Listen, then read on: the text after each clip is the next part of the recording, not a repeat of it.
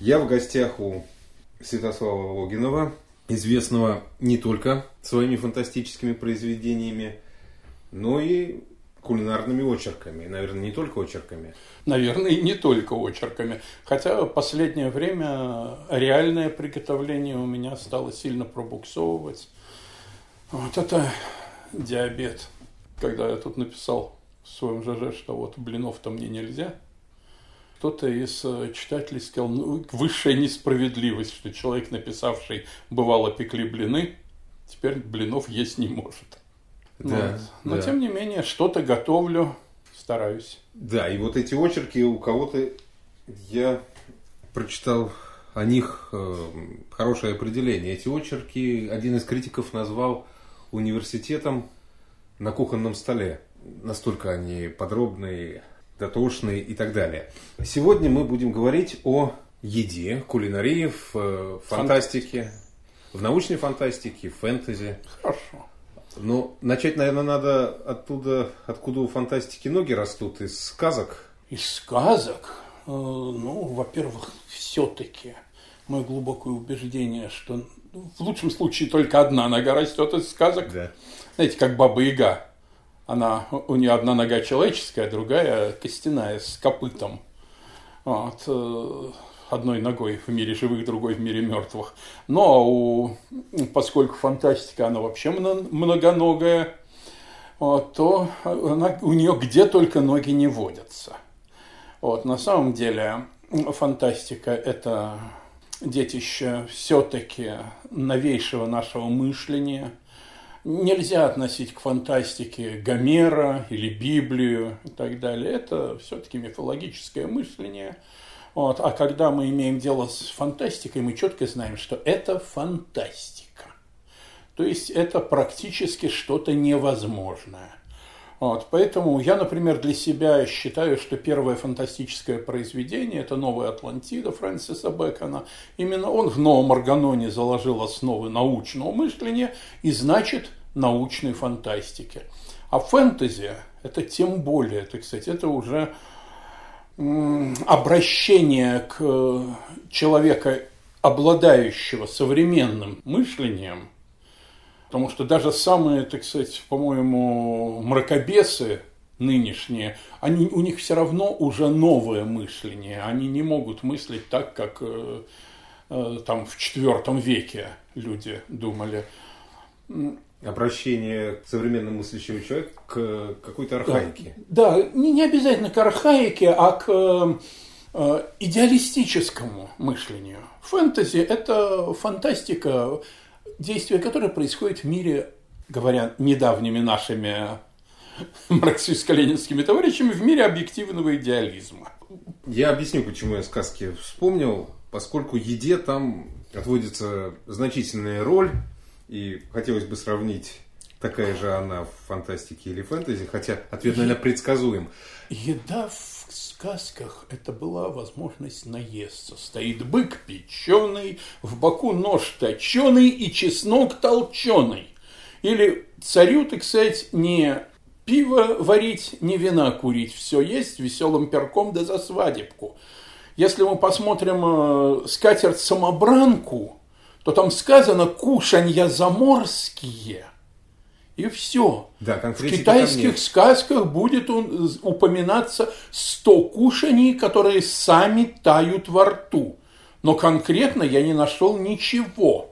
Так что... Да, в сказках это мечта о количестве еды. Да, главное, главное это, кстати, напихать утробу. В фантастике, в фантастике, фэнтези сейчас чуть-чуть в сторонку отодвинем, мы видим либо нормальную, обычную нашу человеческую еду, скажем, те же Стругацкие, он даже не стал есть его знаменитой гречневой каши. Все. Либо, либо что-то совершенно э, вычурное, чего на самом деле сделать нельзя. То, что вот э, обычно упоминают тоже у Стругацких в «Трудно быть Богом», собачьи уши, вымоченные в уксусе. Ну, это потому что Аркадий Натанович был все-таки японистом и немножко разбирался и в китайской кухне, так далее, и так далее. Поэтому ну, мог такие вещи делать. Это, я, я не знаю, не буду, так сказать, утверждать, но, по-моему, это Аркадия Натановича. Собачьи уши торчат. Вот. А так не вижу я никаких особенно замечательных в исторических романах. Встречаем чаще плечо рыси, лапу медведя, или ногу слона, мамонтовый хобот, запеченный на углях и так далее. А почему э, фантасты не дают себе волю пофантазировать, э, изобрести какое-то небывалое блюдо? Я очень пытался. Получается крайне трудно. Э, скажем, те же, опять, опять же, Стругацкие, у них где-то упомянута газированная простокваша. Я пытался загазировать простоквашу или загазировать э, кислое молоко и потом, так сказать, чтобы оно простоквасилось в газированном виде. Не получается. Ну, так сказать, все-таки я химик, я заранее знал, что не получится, но пытался. Вот, оно мгновенно створаживается, на дно падают комья творога, остается сыворотка. Да, сыворотка, э, загазировать ее можно. Дело в том, что повара – люди с большой фантазией. Они, по-моему, изобрели все, что только можно уже изобрести, что можно на самом деле сделать. И фантасты либо будут идти за ними, либо будут давать что-нибудь совершенно, так сказать, э, необычайное. Вот, это известный уже, он уже как анекдот среди любителей фантастики ходит. Но там, правда, опечатка в этой сцене. Вот, один из э, наших малеевцев, у него была дивная фраза в одной руке. Она держала стаканчик минеральной воды, а другой крепко сжимала надкушенный шешендрик альдебаранского посла – вот, этот самый Шешендрик Альдебаранского посла фигурирует, ну, здесь опечатка. Должен быть посола. Пос, должно быть Альдебаранского посола. Вот. Ну да, сказать, вот мы едим Шешендрик или э, прилетели там какие-нибудь таукитяне и таукитовое мясо делают. Вот. Но даже, даже там, если, так сказать, вдуматься, Шешендрик это какая-то, очевидно, местная овощина, если забыть о великолепной опечатки, которую каким-то особо хитрым способом э, засаливают. Вот э, как сделать? Я в свое время, ну, тут отчасти говорят, что это фэнтези, хотя я не уверен, что это фэнтези, в романе «Многорукий бог Далайна» придумал ну, некую пряность, которая получается умеренным прокаливанием нойта. Что такое нойт, никто не знает – что получается при его умеренном прокаливании, никто не знает. Но сделано. О, там же придумана куча всяких разных ой, фруктов, зверей, э, моллюсков, растений и прочее, прочее, прочее. Все тут говорят, у вас там чавгу едят, чавгу едят. Но это, это нечестный способ, такой вот, нечестный по отношению к кулинарии, придумывание блюд э, на неизвестных новых терминах. А так, вот что-то, кстати, есть. Э, фэнтези чуть-чуть э, пошире, поскольку там миры самые-самые разнообразные, там пытаются написать довольно часто, описывать пиры, и мы вновь наталкиваемся на ту же самую, так сказать, убогость когда неясно, а чем же там в этом фэнтези кормить. Будут снова либо термины непонятные, либо отсутствие оригинальных э, рецептов. Некоторым исключением э, является э, Макс Фрай, у которого герой... Сливочное пиво вы имеете в виду? Сливочное пиво, вы знаете историю этого сливочного Нет. пива? Это советские времена, не знаю, анекдот или правда, когда товарищи там приезжают в какой-то пивбар и так далее, и смотрят, там пиво Жигулевское, 32 копейки кружка. Пиво сливочное, 20 копеек. Как странно.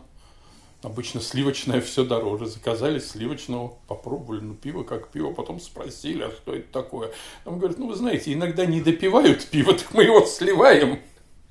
Ну, вот. И Макс Фрай свое сливочное пиво взял, конечно, из этого анекдота.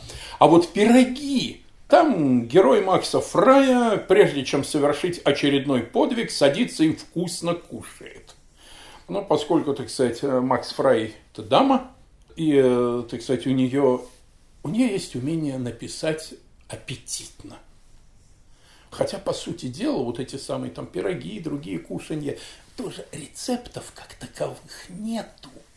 Попытаться это все повторить невозможно. А это я специально называю лучше, лучше я никого не знаю, кто бы это делал.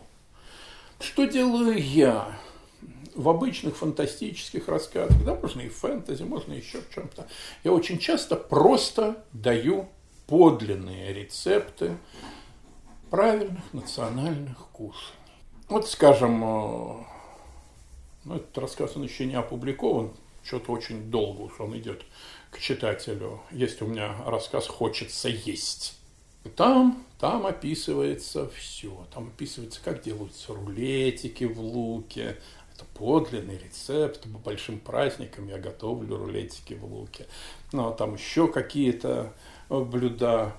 То есть я здесь объединяю свою любовь э, к кулинарным очеркам, к описаниям еды как таковой – ну, видите, я человек достаточно пастозный, курпулентный. Видно, что я люблю покушать, хотя вот теперь это для меня трагедия, что люблю да нельзя. Э, и поэтому, так сказать, там вот действительно такие вот вещи. И как делается овсяный кисель, как делается жеванка в этом самом, в рассказе без изъяна. Это вещи самые, так сказать, простые, но бедняцкая еда как и что можно делать там с грибами. Здесь я сейчас уже начинаю путаться, что у меня вошло в рассказы, что в очерке, скажем, э, рыжики в молоке, разные рецепты. Два у меня рецепта есть точно. Один, э, когда топят, топится молоко с рыжиками, то есть делается сутки. Вот, а другой, когда наоборот две минуты режутся рыжики, чуть-чуть присталивается, заливается кипящим молоком – бросил кусочек масла, придвинул тарелку и ешь. То есть там только-только успеть. Или, например, суп из гигантского дождевика. Сейчас это эндемик. Найти гигантский дождевик очень тяжело. Он вот такой вот футбольный мяч, гриб величиной. Пока вот в деревне были коровы, то там вот, где они паслись, на выгоне дождевики эти росли. И можно было найти не съеденный коровами. С коровами на перегонки, кто раньше найдет. Вот. И тогда, скажем, варил вот такие вещи. Или не микологи, а авторы книг съедобные ядовитые грибы сейчас взвоют дурным голосом. Это эти самые а, рагу из свинушек. Свинушка сейчас записана в жутко ядовитые грибы. Номером первым она впереди бледной поганки. Из-за чего? Обнаружилось два случая в Западной Европе. Кстати, в Западной Европе даже подосиновики теперь считаются поганками, потому что какая-то, простите, дура, за грубое слово, взяла и попыталась съесть подосиновик вот так вот. Сырым. Сырым. А он, конечно, едкий. Все. Теперь его внесли в разряд грибов ядовитых. Вот. А здесь э, было обнаружено два случая глухоты непонятной. Э, врачи стали исследовать, выяснили, что у людей выработался антиген вот, на какой-то на чуждый белок. На какой? Белков миллиарды и миллиарды. Проверить можно несколько сотен.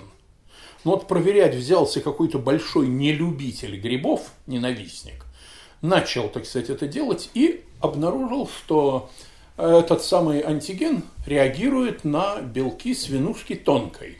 Обратился с вопросом, ели когда-нибудь? Я сказали, ну это, может, во время войны, когда жрать было нечего, может быть и ели.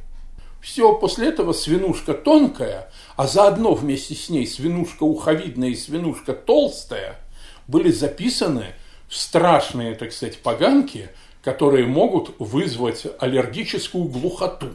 Причем через 40 лет после того, как человек этих свинушек поел. Ну, я свинушки ем уже 60 лет, может, поэтому я их, э, эту самую агитацию и не слышу. А так, когда вдруг начинают идти полоса свинушек, я специально за свинушками хожу, тут большая трудность, они очень, очень быстро червивеют, раз. Ну и потом свинушки очень, очень сильно собирают промышленную грязь. Вот бабушки, вот, которые в Сосновском лесопарке, тут 200 метров нам до него, вот там свинушек растет много, и старушки ходят, собирают. Это, конечно, делать не надо. Потому что все, все выхлопы от двигателей, они все там в этом грибе. А у меня в деревне, где через деревню 2-3 машины в сутки, может быть, проезжают, но и то в выходные. Там, конечно, все это чисто, идешь бегом, бегом, бегом, успел срезать, успел принести, потому что через час они все зачервивают. Тогда уже их готовишь. Весь этот замечательный пассаж э, начался с э, названия блюда рагу из свинушек, да? Да. Я могу подлинные сейчас рецепты давать. Ага. Вот, рагу из свинушек. Очень просто. Режете, отвариваете, минуту в воде сливаете, вот, бросаете на сковородку, много подсолнечного масла, тушите, потому что воду слили, но все равно что-то тушится, и давите туда давилкой много-много чеснока на сковороду свинушек, ну, две головки, не, не зубчика, головки. Все, надавили, перемешали, можно кушать. Мне женщина, которая научила это делать, она говорила, от свинины не отличить. Ну, отличить, конечно. Надо очень долго выжигать вкусовые сосочки паленой водкой, чтобы не отличить, как и делала моя эта самая соседка. Но вкусно настолько вкусно, что я теперь, ну, раз в год я точно это дело делаю, когда вот резкой полосой идут свинушки.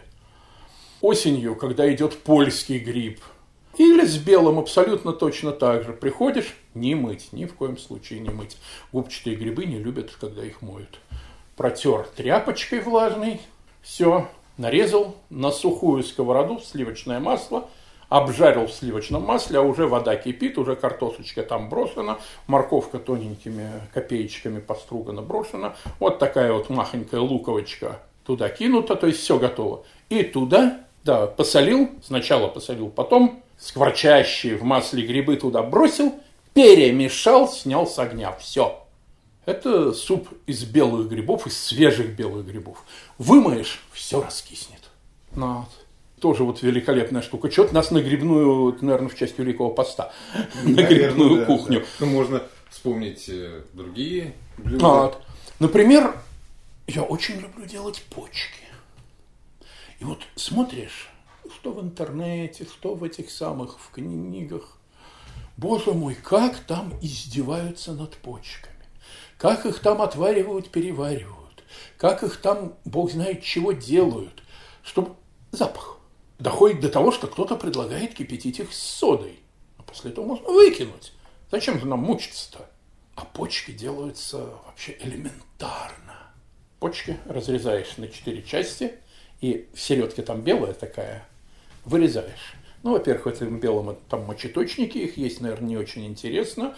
Вот, кроме того, жир, который здесь сейчас не нужен. После этого оставшуюся часть режешь, ну, вот те самые кусочки, как будто бы вот четвертушки огурца вот так нарезаются, и бросаются на сухую сковороду, без единой капли воды. И главное, без единой капли жира. Если туда положил масло или что-то еще, то производные мочевины, вот, которые дают характерный запах этот почечный, они растворяются в жире, и уже никогда ты от этого неприятного запаха, от запаха мочи не избавишься. А здесь сухая сковорода начинает шипеть. Эти все, сама мочевина и ее производные, очень легко возгоняются с паром, если нет жира. Повторяю. И они шипит, форточку заранее открываешь, вентилятор заранее включаешь, потому что запах на кухне стоит колом. Почки выделяют много-много воды, и вот, значит, оно там выкипает. Они в этом деле скворчат. А сам в это время быстро режешь лук. Много на килограмм почек, но не меньше килограмма лука. И когда уже там практически воды нет, туда лук. Опять же, ни капли воды, ни капли жира. Размешиваешь лук, при этом тоже дает массу сока лукового. Почему вот э, рулетики в луке, мясо в луке тушится, туда же ни капли воды и ни капли жира не добавляется. Снова появляется куча воды, опять облако пара, а уже пар такой сдобный, хороший. И вот когда этого, эта жидкость у, у, так сказать, укипела, стало сухо, то смотреть только следи, чтобы не, не подгорело. Тут уже не отвернешься, телевизор не посмотришь.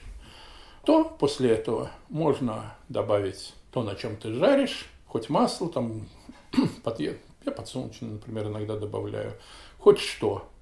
Ну вот. Либо прямо можно в рассольник, рассольник с почками, или добавляешь туда сметаны и режешь соленые огурцы, там потом разбавляешь как нужным количеством воды, чтобы был, было достаточно соуса. И вот у тебя, так сказать, почки по-русски в сметанном соусе, вот у тебя рассольник по-боярски с почками, вот у тебя все что угодно. Запаха, запах почек хороший, благородный запах остается, а запаха мочевины нет технологию эту вы сами довели до совершенства или чьим-то советом воспользовались? Я услышал, я люблю подслушивать чужие разговоры, как какая-то женщина своей знакомой объясняла, а та не верила. Поскольку я химик, я немедленно понял, что здесь есть здравое зерно. Я прямо там же в очереди стоял, купил почек, принес домой и сделал стало получаться. Я не знаю, кто, так сказать, эта гениальная женщина, сама ли она придумала, или этот рецепт где-то ходит, но я его нигде больше не встречал, кроме как, вот, скажем, в интернете, только ссылки на себя самого, потому что я его уже неоднократно говорил.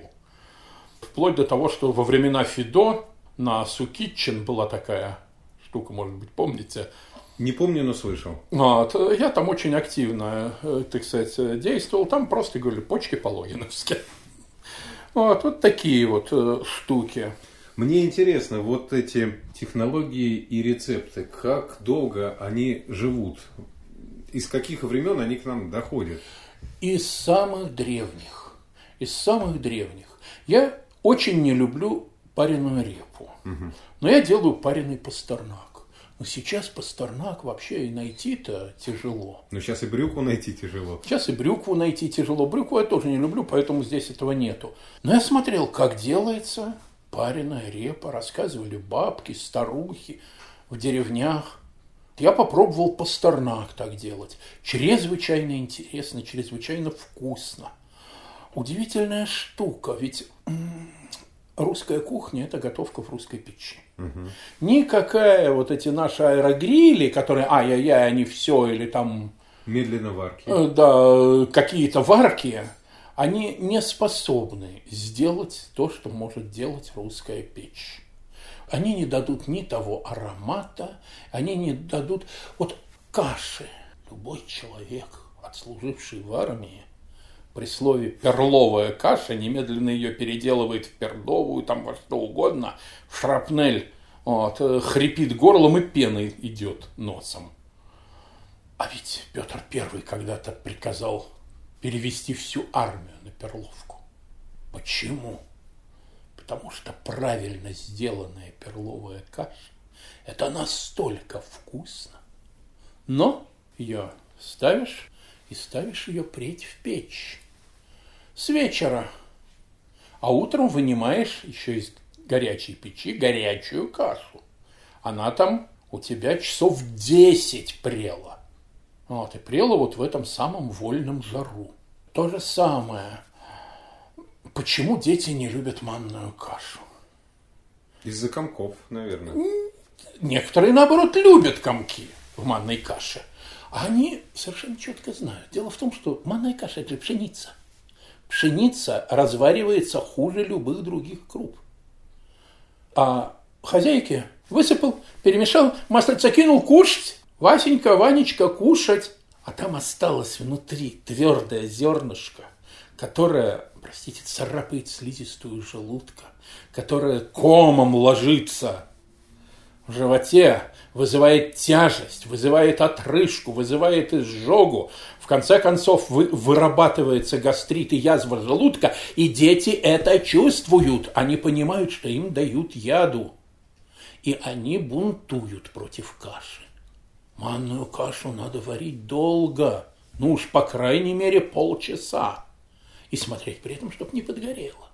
Отойти нельзя, стоишь и мешаешь.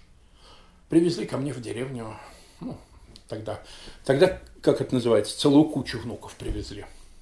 Старшая я никогда не ем и не ела и не буду есть манной каши. Я говорю, знаешь что, давай вот интереса ради, вот я и рассказал это. Говорю, ты посмотри, как ее готовят. Захочешь, будешь есть, не захочешь, я же, ну, ты же знаешь, я не буду тебя там бегать за тобой с веником и кричать «ешь немедленно». И вот мы варили манную кашу. Мне там надо было отойти. Я говорю, так, Настена, давай ты мешай. Она потом звонит маме. Мы сегодня манную кашу ели. Мама в ужасе звонит мне. Вы там голодаете, что вам прислать? Я говорю, почему голодаем? Что, у нас все есть? Нет, ну раз она уже манную кашу ест, так голодаете. Я говорю, нет, просто по-настоящему каша была сварена. Ну, вот это же реальные такие вот вещи. Я же не делаю там гурьевскую кашу, где надо пенки снимать, фактически это многослойный торт. Таких вещей я не делаю. Все, что я делаю, это простое. Но... Но оно что это подлинные рецепты? Да. Бывают подлинные рецепты, бывают, когда я просто придумываю что-то сам. Конечно, скажем, овсяный кисель. Блюдо очень на любителя, очень на любителя. Ну, вот. Знаю людей, которые говорят, о, боже ты мой, как замечательно. Но подавляющее большинство, ну это вроде как вино из дончиков. То же самое. Кто-то ахает, а кто-то начинает резко плеваться – это подлинные старинные рецепты. Э, та же самая яблочная каша или яблочница – это подлинные рецепты. Селянка или жарюха, если возвращаться к грибной кухне. Вот. А жарюха – это одно, селянка – это совсем другое. Читаешь каких-нибудь этих самых филологов и говорят, солянка – это от слова селянка. Ерунда. Вот, что кто-то там не просто, так сказать, он и безграмотен, ибо считает, что солянка от слова соль. Ответ. Солянка от слова соль. И считайте меня безграмотным. Солянка – это похлебка, ее можно хлебать. Селянку едят ложкой, но это не похлебка, это второе блюдо. Я потом смотрел, у Даля написано, что в Тульской области селянкой называют омлет – загущенный толчеными белыми сухарями. Мой тесть рассказывал, что у них, он э, с Южного Урала, из Бугуруслана, что у них селянкой называют тушеную капусту с толченым салом и тоже загущенную толчеными белыми сухарями. Это по поводу древних блюд. А очень часто просто придумываются эти самые древние блюда. Читаю. Мясо по-скифски. Ну да, у скифов было много разного мяса. Они его готовили и ели. Но почему же они его готовят на оливковом масле? У них сливочного масла было. Они, простите, оси телегом сливочным маслом смазывали. А оливковое масло, покупное либо грабежное, у греков. Это не то. Помидоры. Америка открывать простите, пожалуйста, еще 1100 лет до открытия Америки. Огурцы, огурцы в этот момент в скифских степях отсутствовали, потому что они требуют постоянного огородничества, да персы уже огурцы ели, а скифам такой вот огурец показывали, хренушки вам. Вот и так далее, и так далее. А кто-то придумал мясо и назвал его по-скифски. Совсем недавно написал, не знаю, будет где-нибудь напечатано, не будет, про такую замечательную штуку, как луковая похлебка. Это тоже из древних блюд. Она имеет что-то общее с луковым супом французским? Это именно французское. Только есть луковый суп, есть луковая похлебка. Луковый суп – это с батуном и так далее, и так далее. О нем особый разговор. Луковая похлебка – это древнейшее блюдо. Сейчас смотришь, во-первых, делают, иногда встречаешь на мясном бульоне. Луковая похлебка – это постное блюдо. Нельзя на мясном бульоне. Во-вторых, две луковицы. Какая же похлебка? Ты знаете, супчик, где там будет луковичка за луковичкой гоняться э, с топором. Необходимо соус табаско. Вот я в очерке написал, так и представляется, как Карл Великий сидит, так сказать, под любимым дубом и говорит повару, у нас, Нония, пост, свари-ка ты мне, братец, луковой похлебки. А тот отвечает, никак, Ваше Величество, нельзя. Во-первых, в интернете сказано, что варить надо на мясном бульоне, а я на мясном бульоне постных блюд варить не умею. И кроме того, сказано, что соус табаско надо добавлять.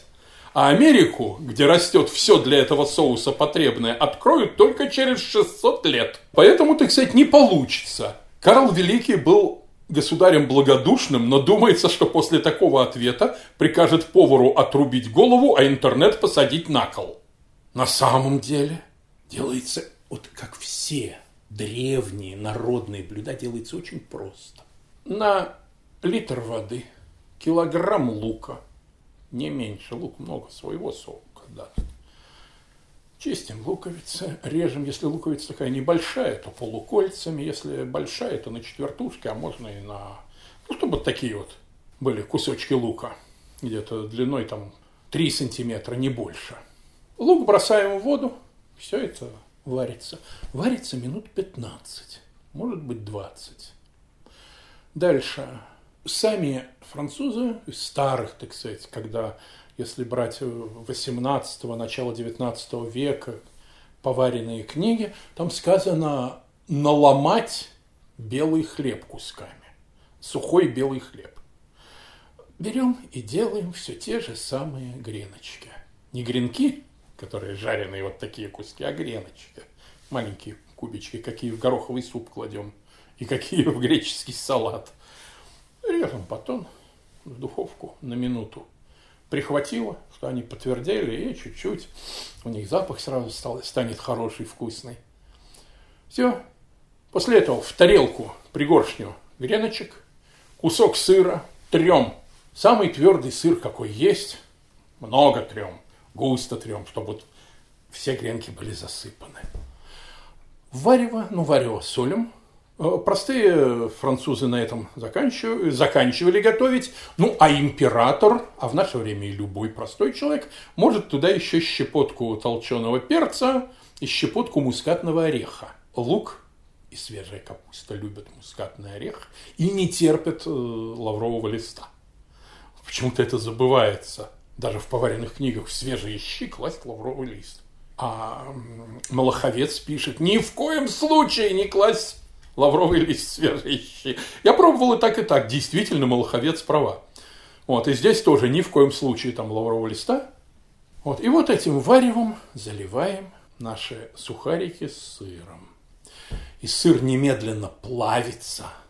И вот как будто бы это самое фондю едим, потому что вот так вот ложка, и за ней у, от самой тарелки тянутся нити сыра.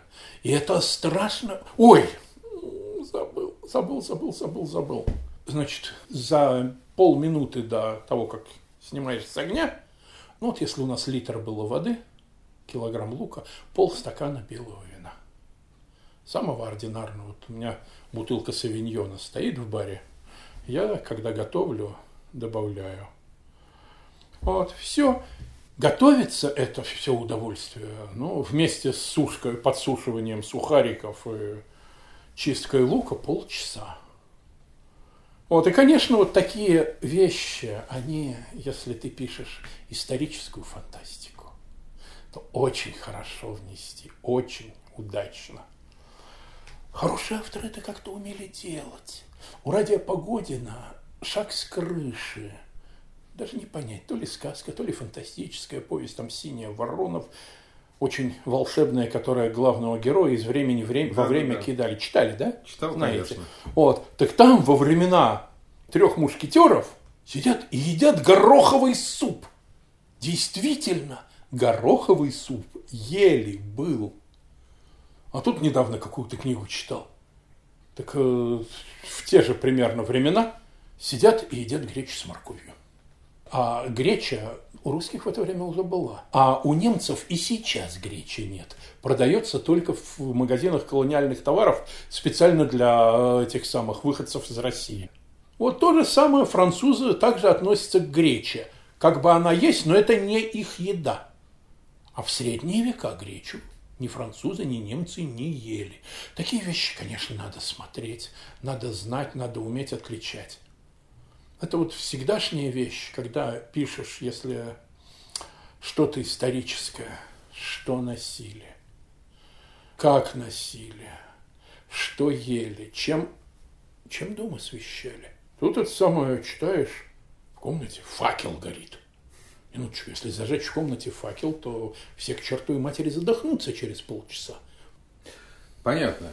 Для того, чтобы писать историческую фантастику, надо досконально погружаться в тот предмет, о котором ты пишешь, в обиход того времени.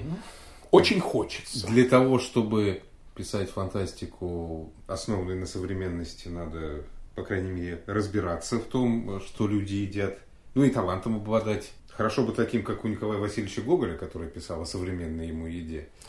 Ну, а что делать э, человеку, который пишет о будущем. Здесь вообще невозможно придумать что-то такое, что и читателя увлечет. Ну, можно что-нибудь придумать, правда, не знаю, как это будет насчет аппетитности. Можно наоборот, можно вызвать э, ощущение тошноты. Когда пишут, что вот там и там и там и там все в основном жрут э, брикеты из водорослей или там белковую дрожжевую массу, ну да, жрут. Потому что, в общем, это оказывается наиболее дешевая штука. У меня есть, не знаю, маленький роман, наверное, все-таки я его романом считаю. Он нигде не опубликован, но сейчас выложен в интернете. Вот, филолог. Там речь идет об очень далеком будущем. Причем самые разные, так сказать, моменты. И вот в том числе выморочные остатки людей, оставшиеся на Земле – там две группы, враждующие насмерть, и одни уже практически проиграли эту войну, это болотники и кучники. Угу, я читал это. А, вы читали? Да. Помните, что дел... как там питаются кучники? Там сидит на всю, так сказать, на весь регион один любитель пожрать, которому несут самые необычайные, редчайшие блюда, и он ест. И при этом он, он мощнейший телепат, и он телепатически посылает всем сигнал. В обеденный перерыв все садятся и начинают лопать свои вонючие дрожжевые брикеты, а получают э, гипнотический сигнал, будто они вот наслаждаются вот этими самой удивительной едой, ням-ням, чав-чав, ух ты, вкуснотища, кайф. Они разговаривать, как помните, не умеют, у них там 10 слов. Меньше, чем у этой самой Элочки-людоедки. Там они все чрезвычайно вкусно питаются в мыслях своих. Так же, как ночью им кажется, одна пара занимается, вернее, две пары занимаются любовью, один э, мужик, которому подсунуто самое, так сказать, самая экстрадива, а другая, наоборот, который э, мужик-качок, вот, и она всем женщинам транслирует серию своих оргазмов. Тоже, так сказать, выход.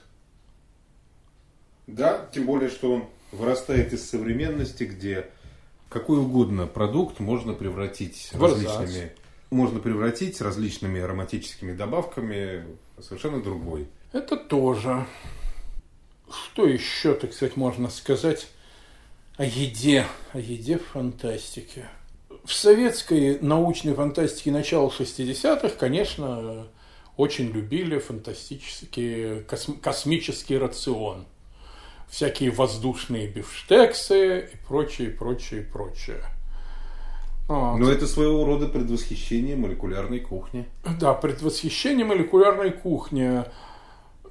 Ну вот сейчас мы, может быть, правда, только в начале пути, поэтому кухня-то кажется такой малость убогой.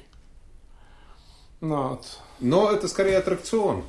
Нет, есть исключение. Замечательный, совершенно дивный рассказ Ильи Варшавского «Молекулярное кафе». Там, где едят, и едят по-настоящему и вкусно. Да, синтетическую пищу. Да, Илья Иосифович э, вместе со всем советским народом верил, что искусственная икра будет ничуть не хуже, так сказать, настоящей осетровой. Вот, но там описано очень вкусно, и там тут же написано, где тот самый мальчишка, который сумел смешать соленые огурцы с малиновым вареньем, еще там с чем-то и так далее, и так далее, а потом в ужасе находился, почему из столь вкусных вещей получилась такая гадость. Кстати, в начале тех же 60-х я на пробу попытался сварить э, компот на мясном бульоне. Это был единственный случай в моей жизни, когда я не сумел съесть то, что было приготовлено. И те же 60-е годы, Жемайтис, Вечный ветер, прекрасный роман, там, где товарищи заходят тоже в какую-то там э, кафе или еще что-то, и один из героев заказывает себе марсианского зайца. Вот ему приносят тушку марсианского зайца в 40 килограмм весом. Подходит там этот самый ректор их училища, какой-то летный, и сказал, так вот теперь ты возьмешь и съешь все это. Он оказался еще, так сказать, настолько перченый, что и в рот не взять. Кстати, по поводу космической кухни – у Стругацких описывается, как э, собака там у венерианской ящерицы откусила лапу и потом маялась животом. У ящерицы-то лапа новая выросла. Вот, потому что инопланетное существо невозможно есть. Вот это неправда, неправильно. Инопланетное существо возможно есть. Но вот если мы посмотрим э, происхождение жизни, биоценоз, то когда-то нам говорили, что да ну, жизнь не может возникнуть сама без Божьего промысла. Представьте себе, чтобы молекула белка в результате случайного столкновения атомов. Время ожидания такого события многократно, так сказать, на много порядков превосходит время существования Вселенной. Да, если это случайное. Но уже опыты Миллера в 1955 году показали, что все это не случайно. Что именно вот эти вот 20 аминокислот – и 5 нуклеиновых оснований – это наиболее выгодные вещества. Когда стало делаться в присутствии активного ила, тут из которого сейчас сланцевый газ добывают, это же атмосфера древней Земли, бескислородная, в основном из метана состоявшая. Когда этот ил не был камнем, а был взвесью легкой – то на его поверхности синтез проходил количественно, эти опыты поставлены, и получались именно L аминокислоты, L нуклеиновое основание и D сахара. И образовывалась фосфолипидная мембрана. Э, то есть э, коацерваты, о существовании которых доказывают, что не могли они образоваться случайно, реально даже в лабораторных условиях образуются за несколько недель, а у нас миллиард лет. Разумеется, сразу и на любой планете, где будут вот такие условия, образуются именно эти аминокислоты, именно эти сахара, именно эти нуклеиновые основания. У Никольского остров зеркального отражения, кстати, это, я не знаю, кто писал, это псевдоним. Вот, было только сказано, что это академик наш, химик. Угу. Это еще до вот этих опытов с активным илом, и он представляет себе, что не L-аминокислоты, а D-аминокислоты, не D-сахара, а L-сахара, а то есть все зеркальное отражение, и человек не может этого есть. Попадает на остров, всюду плоды, всюду всякие, всякое мясо бегает, а ему все это несъедобно. Да, это будет несъедобно, более того, это будет ядовито, потому что D-сахара, они ядовиты. Но они образоваться не могут образовываются именно вот такие, какие есть. А потом за миллиард лет какой-то коацерват сумел, а коацерваты же они делятся. э, прибой бьет все это, и он оп, совершеннейшая модель, как будто делится клетка. Вот только наследственного вещества нет. Миллиард лет какие-то эти самые полипептиды, которые образуются, и там они болтаются.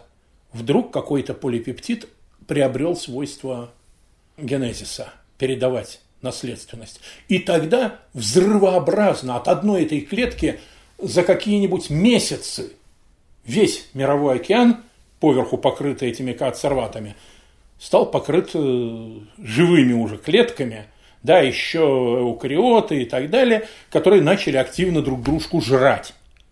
Но в конце концов мы все от этого произошли.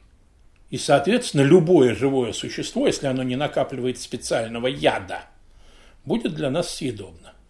И фантасты, которые писали, что инопланетяне, если там кислородная атмосфера и вода на планете, то значит этого зверя можно есть. Вот. То, что нельзя, как некоторые пишут. А некоторые пишут, что берут и тут же начинают их кушать. Ни, ничтоже сумняшися. Так вот, можно кушать, да. Ну, это внушает оптимизм. Не, не сразу умрем с голоду. Да, не сразу. Еще успеем несколько чужих планет съесть. Хорошо. Я думаю, что на этом мы закончим. Напоследок. Приближается День космонавтики. Ваше отношение к покорению космоса?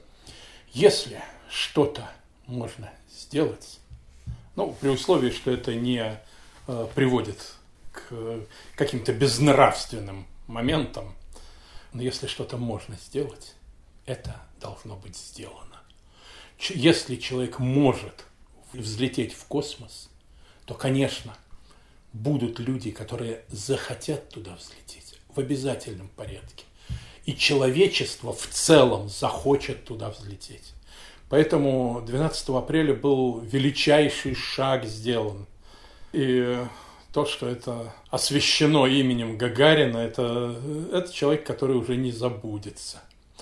12 апреля, эх, знал бы я, вытащил, у меня лежит 13 апреля 61 года «Центральная правда» с этими огромными лозунгами с фотографиями. Я уже тогда понимал, что пройдет сколько-то времени, это будет такая вот музейная реликвия ну, у меня спрятана. Я мальчишкой был, 10 лет. Я был бездельник. Уроки делал редко, но в тот день я во вторую смену ходил. Я решил сделать уроки. Я уселся, разложил тетради, все. Радио включено. Ну, я не могу. Нельзя же уроки делать с выключенным радио. Надо же в полухо о чем-нибудь постороннем слушать. И вдруг Левитан. А Левитан, он умеет, умел э, голосом сыграть так, чтобы было ясно, хорошее или плохое. У него такое торжество звучало, работают все радиостанции. Я как-то вдруг сразу понял, что будет. Я был толстым, ленивым мальчишкой. Мечта у меня была быть лесником, и ни, никоим образом я не думал там о покорении космоса, это было мне чудо. Хотя э, какие-то там вырезки, белку-стрелку, звездочку, чернушку, часть имена уже и забыты, кроме белки-стрелки и лайки. Но моя первая мысль была, а как же я? Как же я? Почему они полетели, а я еще здесь? Забросил эти уроки и помчался на улицу. И смотрел, как ходят толпы. Там у нас общежитие, не знаю какого института было на Почининой. И вот студенты оттуда вывалились, толпы народу, орут чего-то, руками машут. Вот. Я все-таки пошел в школу, и там тоже и учителя, и все разговорили только о Гагарине, только о Гагарине. И никто не проверял домашнего задания, которое я так в тот день и не сделал. Ой, это был замечательный день.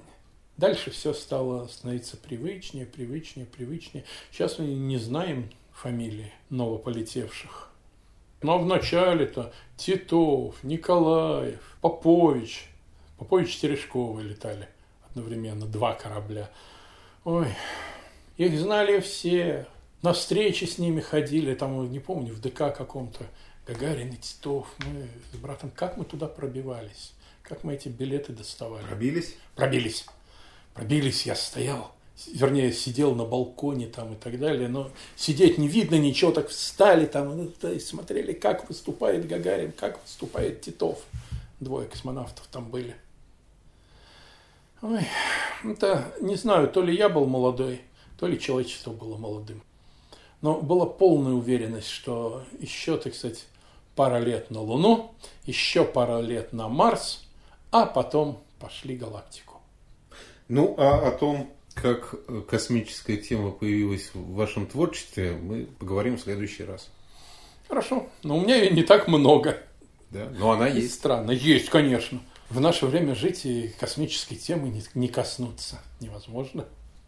Спасибо вам большое. Последний из космических рассказов моих «Зеленый купол». Там старушка-библиотекарша спрашивает, вам книга понравилась? Подсунула «Остров сокровищ». И он отвечает, нравится, может, суп с фрикадельками. Потому что он им варит суп с фрикадельками, чтобы отвлечь их от чтения. А книга – это жизнь. Ее надо прожить, даже если она горчит.